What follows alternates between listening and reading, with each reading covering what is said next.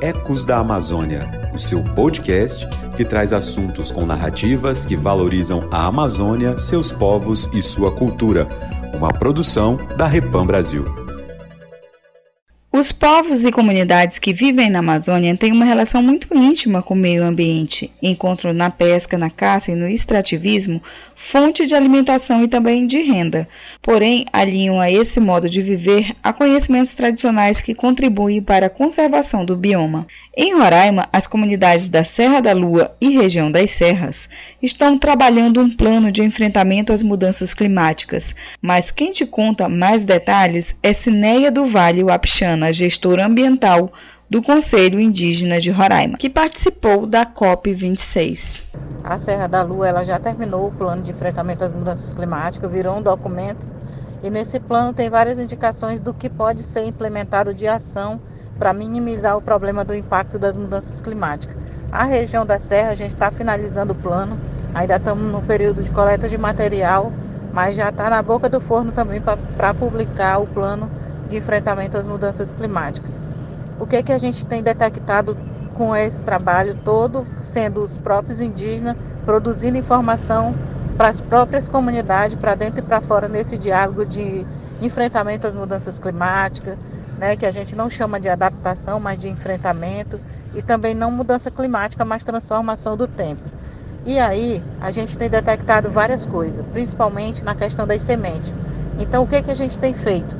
A gente tem é, apoiado as comunidades a fazer os bancos de semente vivas para fazer essa percepção de qual sementes é mais resistente ao inverno e resistente ao verão. Então a gente tem feito isso na comunidade Raimundão, a gente está com esse banco de semente também agora na região da, das serras, lá no centro Vilimon. A gente tem planos né, de estender a rede de semente para todas as regiões, justamente nessa perspectiva de saber qual sementes é mais resistente ao inverno e ao verão. Fora isso, a gente tem levado a voz dos povos indígenas nos âmbitos de incidência política. E não tem como falar do que a gente está fazendo no chão aqui no estado de Roraima, nessa questão das mudanças climáticas, naquilo que a gente está fazendo de incidência política nos espaços de governo e não governo. Sineia, vocês trabalham também o plano de gestão dentro das comunidades. Explica um pouco sobre isso. Para dialogar com os povos indígenas e as políticas públicas do, do que a gente está fazendo, a gente emenda com a questão da política da PNGAT, né, que tem sempre feito. É, está colocado dentro dessa política a questão dos planos de gestão. Por que, que o plano de enfrentamento às mudanças climáticas está ligado aos planos de gestão? Porque a gente entende que as mudanças climáticas não está descolada da gestão do território, porque nós estamos falando da questão social, cultural, né, da caça, da pesca, dos seus modos de vida. Então a gente precisa estar tá atento que essas mudanças climáticas ela está acontecendo de uma forma é, que ela não é que ela ainda não chegou, ela já chegou nas comunidades e a gente precisa ter isso no radar. Enquanto o mundo se preocupa com as mudanças climáticas, os perigos da poluição do ar, dentre tantos outros problemas ambientais e sociais, o governo não está fazendo o seu papel. É o que comenta o Procurador Regional da República, Felício Pontes.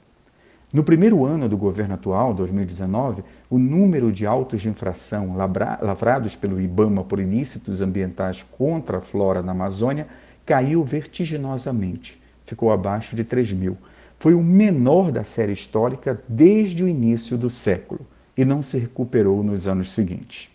Esses fatos podem nos dar pistas para entender o porquê da ausência do presidente do Brasil na COP26. Como não há vácuo na política, uma mulher brasileira fez o discurso na abertura. Trata-se de Chai Suruí, do povo indígena Paiter Suruí e líder do movimento da juventude indígena de Rondônia. Seu discurso foi divulgado pelos principais jornais do mundo, mas apenas algumas frases. Após 521 anos de emudecimentos dos povos originários neste território, é preciso mais do que nunca escutá-la, já que foi o colonialismo que nos trouxe até aqui, à beira do precipício. Abro aspas. Meu povo vive há pelo menos seis mil anos na floresta amazônica. Meu pai, o grande cacique Almir Suruí, me ensinou que devemos ouvir estrelas, a lua, o vento, os animais e as árvores. Hoje o clima está esquentando, os animais estão desaparecendo, os rios estão morrendo, nossas plantações não florescem como antes, a terra está falando. Ela, ela nos diz que não temos mais tempo. Enquanto vocês estão fechando os olhos para a realidade, o guardião da floresta Ariuru Eu Uauau, meu amigo de infância, foi assassinado por proteger a natureza. Os povos indígenas estão na linha de frente da emergência climática. Por isso devemos estar no centro das decisões que acontecem aqui. Nós temos ideias para adiar o fim do mundo. Vamos frear as emissões de promessas mentirosas e irresponsáveis. Vamos acabar com a poluição das palavras vazias e vamos lutar por um futuro e um presente habitáveis. É necessário sempre acreditar que o sonho é possível, que nossa utopia seja um futuro na Terra. Fecho aspas. Agora, cabe a nós não deixar que os compromissos assumidos pelo governo brasileiro sejam apenas para inglês ver e que possamos escutar os povos originários. O procurador Felício Pontes sempre tratou de temas ligados à tutela coletiva, em especial a defesa de povos e comunidades tradicionais da Amazônia. Falar da Amazônia, dos saberes que são repassados de geração a geração pelas comunidades tradicionais, é fundamental para podermos viver em harmonia com esses povos, que sabem a importância de uma floresta em pé, de um rio limpo, de uma casa comum para se viver. A assessora da Repam Brasil, Moema Miranda, traz essa reflexão. Hoje, em todo mundo, cresce a consciência, o conhecimento e o reconhecimento da floresta amazônica como tendo um lugar fundamental no equilíbrio do nosso planeta. Nosso planeta, que desde a década de 80 do século passado, a gente começa com o cientista James Lovelock a reconhecer como Gaia, como um organismo vivente, como um organismo vivo num todo, é cheio de regimes de equilíbrio, de conexões. A floresta amazônica está na centralidade de alguns das, dos processos mais fundamentais para o equilíbrio é, ambiental do planeta, seja o equilíbrio climático, seja o equilíbrio é, da, do regime das chuvas e das águas. A floresta como um todo é um, um sistema que alimenta o planeta no seu equilíbrio.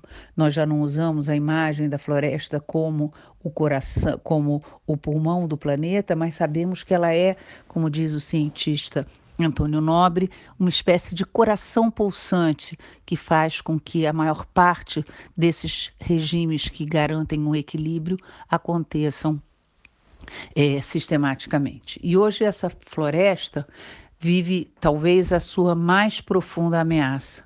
Então, são movimentos contraditórios. Por um lado, a consciência da importância da floresta, e por outro, é, o ataque de interesses egoístas, de, ter, de interesses das grandes empresas, como o Papa Francisco já tinha reconhecido no lançamento do Sínodo para a Amazônia, é, em Porto Maldonado, há três anos atrás. É, essas duas forças que se conflagram encontraram na COP26 um momento importante de, de confrontação.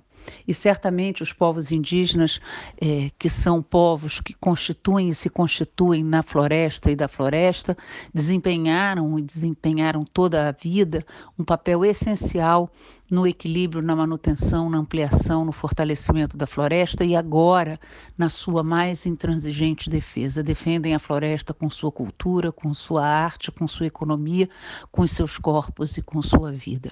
Nós da RIPAN, nós da Igreja Católica, é, que como o Papa Francisco já disse, estamos na Amazônia, não como quem vem para rapina, mas como quem vem para colocar a sua tenda, conviver, compartilhar e trazer boas notícias, nos colocamos solidários, fortemente solidários, em consonância com os povos que, defendendo o seu território, defendem a floresta, defendendo a floresta, defendem as condições de vida para todos e todas nós. Em Glasgow, o encontro dos povos indígenas com a juventude cada vez mais consciente da importância de ações concretas, imediatas, porque o futuro é agora em defesa das, das florestas, foram talvez a melhor, boa, a melhor notícia de toda a conferência. A luta é árdua e continua. Nós temos que estar atentos e fortes, porque, de fato, a floresta amazônica hoje é essencial para o conjunto da vida de todo o planeta. E cada um de nós tem responsabilidade e tem a possibilidade de participar de um processo de conscientização que transforme hábitos e que nos faça amazônidas, amazonizados, amazonizantes, amantes da Amazônia em defesa junto com os povos, junto com a floresta da vida e da continuidade da vida no planeta Terra. Paz e bem. Você ouviu Ecos da Amazônia, uma produção da Rede Eclesial Pan-Amazônica Repam Brasil.